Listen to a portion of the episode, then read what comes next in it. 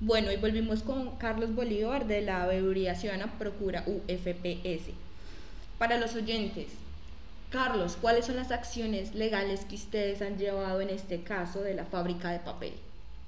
Sí, toda la fábrica de papel nos permitió hacer dos denuncias fundamentalmente. ¿sí? El caso de los delitos de los miembros del comité interno y los delitos de los profesores que evidentemente representan una, una alteración al, orden público, a la fe pública y al, a la temeridad pues, de, respetar el régimen salarial.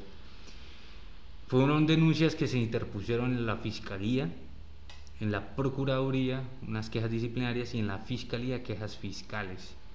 Pero estas tres eh, autoridades, eh, principalmente acompañadas de lo que diga el Ministerio de Educación, es decir, el Ministerio de Educación también tiene aperturado un proceso de indagación donde ellos deberán finalmente actuar en contra tanto de los miembros del comité que les comento, como carrusel de puntajes propiamente eh, evidenciado, como a los docentes que hicieron fábrica de papel. Carlos, ¿quién, quién es el comité interno? ¿Qué es esa figura en la universidad? Todas las universidades públicas cuentan con un comité interno de asignación y reconocimiento de puntajes que está conformado por profesores de planta, investigadores, que a través de sus criterios académicos, pero sobre todo legales, es decir, los que señale el, decreto 1279 y Publindex, deben asignar y reconocer puntos. Al final se saca un auto, una resolución y se le ordena al rector eh, firmar el incremento salarial. Entonces, estos, estos CIAR, Comité Interno de Asignación y Reconocimiento de Puntaje, ya han tenido escándalos de corrupción en la UFPS por cuenta del mismo profesor, justamente, es decir, no es nuevo. Porque en el año 2010 el profesor llega con un título de doctor de PhD desde la Universidad eh, de España, una universidad de España, eh, con, con, este título de doctor eh, no se homologa, ¿cierto?, a tiempo y eh, durante todo el tiempo en el que no se homologa, él recibe salario de doctor, de PhD. Esto se denunció y en efecto se sancionó al rector en el año 2012 con dos meses de suspensión del cargo, porque se demostró que no se podía incrementar el salario al docente de eh, Carlos Acevedo, que dicho sea de paso es hermano de Jorge Acevedo, ex candidato a la alcaldía de Cúcuta, eh, y pues íntimos amigos de Héctor Parra, eh, por tanto que él se ha sostenido durante 18 años en la rectoría de la universidad, hay otros múltiples casos de corrupción que desmoralizan ¿cierto? el comportamiento y la conducta de los docentes y de los estudiantes, porque se ha corrompido el estamento también, el estamento estudiantil. Y ni qué hablar del estamento trabajador o administrativo de la universidad. Entonces es muy importante eh, ilustrar, dar a conocer todo esto que está pasando para que se sepa eh, la, digamos, las repercusiones sociales y económicas de, de, esto, de esta corrupción. Eh, queridos oyentes, es importante hacer la claridad que desde la Fundación Paz y Reconciliación se ha venido acompañando a esta veeduría en otra de sus denuncias de corrupción que ya se encuentra públicamente en nuestros medios y es la perpetuación en el poder de Héctor Parra como rector de la Universidad Francisco de Paula Santander. Cuéntale a los oyentes qué es este caso. Sí, es un caso que desde el año 2018 se ha venido alertando y es que el señor Héctor Parra, por tener 70 años de edad, no puede hacer más eh, servicio público.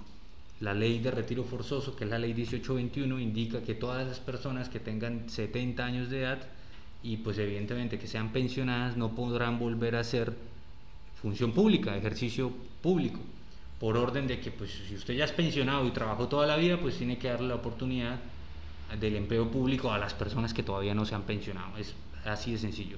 Pero la ley da unas excepciones. Los mayores de 70 años pensionados pueden ser cargos de elección popular, embajadores, superintendentes, cargos del alto nivel directivo ejecutivo, pero no rectores de las universidades públicas. Ya por el año del 2018 él todavía tenía 67 años de edad, no le permitían volver a ingresar a la función pública, pero el presidente Juan Manuel Santos, tres días antes de la designación, emite el decreto 1037 del año 2018 donde crean la posibilidad de que los rectores o que los pensionados menores de 70 puedan volver a ser rectores, vicerrectores, decanos, ¿cierto? Etcétera. Por eso se le permitió en el Consejo de Estado terminar su periodo. El periodo de, él terminó en este año, en, mayo de este año. Renunció para volverse a lanzar, pero ya con 70 años de edad. En estos momentos sí no hay ninguna norma que lo respalde, no hay ningún decreto de ningún presidente que le salve la patria, que le sea el campanazo de salvavidas y por lo tanto creemos que tanto el Tribunal Administrativo como el Consejo de Estado tienen que declarar nula la elección de Héctor Parra. El problema es no solo que él se ha perpetuado en el poder porque aproximadamente 10 años él ha sido rector desde el año 2000, es decir, ya lleva 18 años siendo rector, excepto desde el año 2015 hasta el año 2018, que fue el año, el periodo de la rectora eh, Claudia Tolosa, ¿cierto? Y eh, pues evidentemente el señor Héctor Parra en esta época fue que se pensionó, en el año 2015 se pensiona para que le liquiden su mesada pensional con lo de Vengado como rector, no como lo de Vengado como docente de planta, porque de hecho es una persona que no investiga, que no tiene artículos, etcétera. Entonces, él ni siquiera es investigador junior, es investigador asistente. Es decir, le habrían liquidado su mesa pensional como un docente raso y no como rector. Por eso este criterio, pues, codicioso es el que hoy lo tiene en, en los estrados defendiéndose. Claro, el problema es que este señor ha generado un detrimento evidente en esta universidad pública porque no ha cumplido con su mandato que ha venido perpetuando y perpetuando, que es la alta, eh, la alta calidad, que no solo se evidencia en que no ha generado las condiciones para que esta universidad pueda competir contra otras universidades públicas y privadas del país, sino que perpetúan el poder a sus profesores. Así es, de hecho es una rectoría que durante 18 años ha hablado de la acreditación institucional y no ha podido acreditar las suficientes carreras y sí que menos la institución como procesos académicos.